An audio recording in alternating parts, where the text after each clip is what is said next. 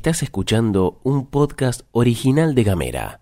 Hoy es viernes 4 de junio, llegamos arrastrándonos, pero llegamos y volvió Florencia Vaso. Los extrañé, chiques. Acá estoy de vuelta para contarles que están pasando cosas. La justicia foguina dio marcha atrás con la denuncia de abuso en la Armada. Cafiero y Blanco se agarraron fuerte en el Senado. Biden se puso generoso y va a donar algunas vacunas. Tomate un mate. Un café. Comete una media luna. Una fruta. Que Flor Vaso y Gastón Lodos te cuentan las noticias en 10 minutos. O menos. Desde Ushuaia y Río Grande. Para toda la Argentina. Esto es La Pastilla de Gamera.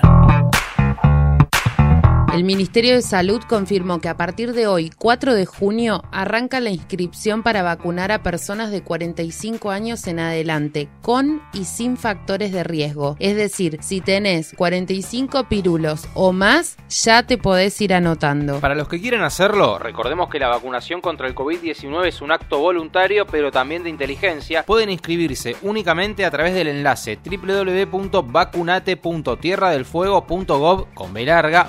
www.vacunate.tierradelfuego.gov.ar Retomamos un tema que salió a la luz hace algunas semanas gracias al laburo del periodista, integrante de Gamera e hincha de Temperley, Gabriel Ramonet. Estamos hablando del caso de Lucía. Recordemos que Lucía denunció haber sido abusada sexualmente dentro de una repartición de la Armada Argentina en la ciudad de Ushuaia por el suboficial Reinaldo Cardoso, de 56 años, a quien le imputan haber abusado de Lucía en el año 2013 y en su momento la justicia foína había decidido aplazar el juicio oral hasta el año 2024. Bueno, según informó Ramoneta Telam, el pedido público de Lucía llevó a que la justicia revisara esa postura y finalmente se estableció como fecha del juicio el próximo 18 de agosto a las 9 de la mañana. Siento una especie de alegría, una sensación extraña. No esperaba una respuesta tan rápida de los jueces. Esto me genera la esperanza de poder cerrar una etapa en mi vida. Son muchos años de lucha y dolor, afirmó Lucía.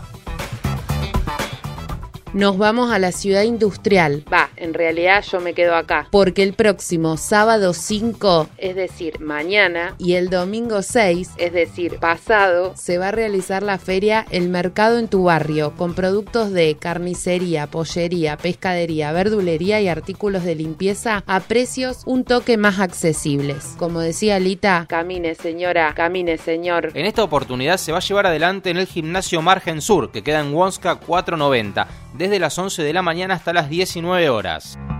Antes de pasar a las nacionales, nos vamos a volver a la ciudad de Ushuaia porque en la Biblioteca Popular Alfonsina Storni se va a hacer una actividad muy muy interesante y quien nos lo cuenta en Gamera es Emiliano Sena, el presidente de la comisión directiva. Con Martín Crespi, que es este, un artista plástico, es historiador eh, y sobre todo y fundamentalmente tiene un proyecto editorial que para nosotros como Biblioteca Popular es muy interesante que es Pachamamita Libros. Eh, estas publicaciones que realiza eh, tienen como objetivo tratar temas ambientales y sobre todo para las infancias. Y eso a nosotros eh, nos parece sumamente interesante y además este, propiamente es sumamente pedagógico porque cada uno de los capítulos, cuentos y libros termina con una tarea para poder desarrollar alguna tarea eh, pedagógica. Así que la verdad que nos parece y nos resulta sumamente interesante. La actividad es hoy a las 17 horas y se podrá encontrar el link en la página de Facebook Alfonsina Storni Ushuaia. Interrumpimos esta hermosa pastilla para contarte que esta semana se dio a conocer el Quill inclusivo. Esto significa que el Ministerio de Trabajo elimina el sexo del número de Quill. Puede parecer una pavada, pero el cambio nos permite decir adiós a que se usen los datos para la discriminación por razón de sexo en el ámbito laboral y también la brecha salarial. Encontranos en Spotify. Somos Gamera Podcast.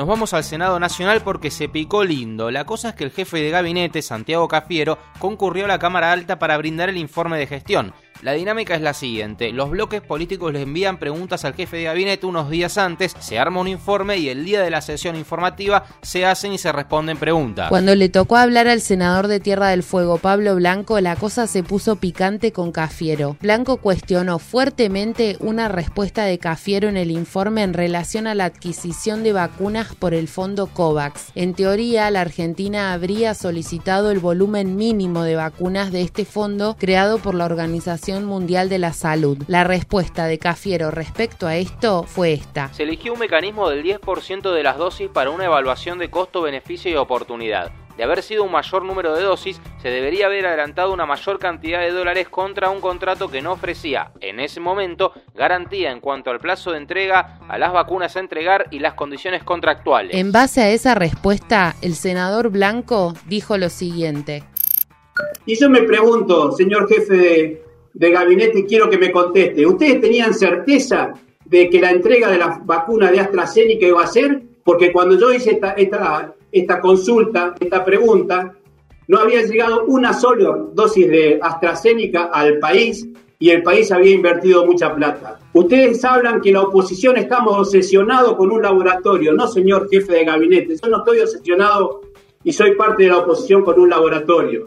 Yo estoy decepcionado para que el país tenga vacunas, porque desde que las vacunas estuvieron disponibles y que Argentina podía haber accedido, hay más de 30.000 muertos. 30.000 argentinos que perdieron la vida y alguien se debe hacer responsable de esto. ¿Y sabe por qué? Porque la vacuna hubiera disminuido considerablemente la muerte de estas personas. Sin ir a menos, el jefe de gabinete le contestó a Pablo Blanco en la sesión.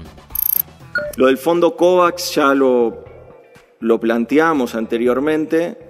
No existe eso que, el senador planteaba y si la estrategia del senador era solamente depender del fondo COVAX, le digo que hoy estaríamos en un problema eh, muchísimo mayor, pero muchísimo mayor. No, no, no existirían esas vacunas que el senador habla con total, con total seguridad.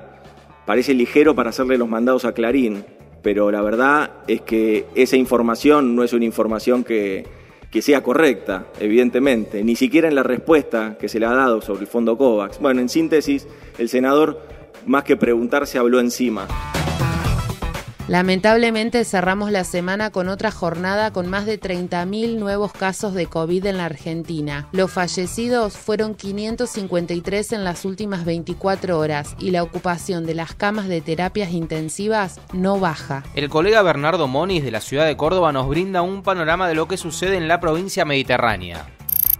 Luego de varias jornadas de cifras muy altas de contagios de COVID-19 en la provincia de Córdoba, con la superación del récord esta semana, más de 5.000 casos en 24 horas, y habiendo acumulado en la última semana 30.000 contagios, Córdoba define por estas horas cómo van a ser las medidas sanitarias que se van a tomar desde los próximos días.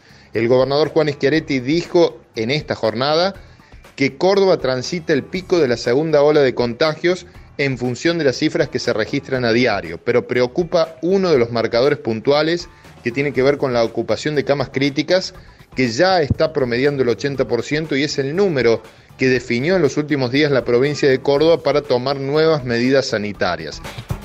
Estados Unidos donará 6 millones de vacunas de manera inmediata a América Latina y Argentina está en la lista. Llegarán este mes y son parte de los 80 millones que Joe Biden ya había anunciado que donaría a los países de menores ingresos. Aproximadamente 7 millones estarán destinados al sur y sudeste de Asia y alrededor de 5 millones para África. Los primeros envíos sumarán 25 millones. Gracias, Joe te copaste. Además de todo esto, está anunciado que para las 12 y 30 de hoy, el presidente Alberto Fernández y su par de la Federación Rusa, Vladimir Putin, anunciarán juntos oficialmente el inicio de la producción de la vacuna Sputnik en la Argentina por parte del laboratorio Richmond. Una cortita que te contamos y bancando siempre la ciencia argentina desde Gamera es que el CONICET vuelve a ser elegida como la mejor institución gubernamental de ciencia de Latinoamérica. Repito, la mejor institución gubernamental de ciencia de Latinoamérica. De acuerdo con el ranking SciMago, creo que se pronuncia así, que evalúa más de 7.000 instituciones y universidades centradas en la investigación científica en todo el mundo. Terminamos la semana, amigues. Mucha intensidad, ¿no? Aprovechemos el fin de semana, vamos a descansar todos. El lunes nos volvemos a encontrar, gente. Ah, y no te olvides de seguirnos en las redes, compartir nuestros contenidos y todo lo que te decimos siempre. Escribinos al más 549 2901 50 29 90. Esto es todo, amigues.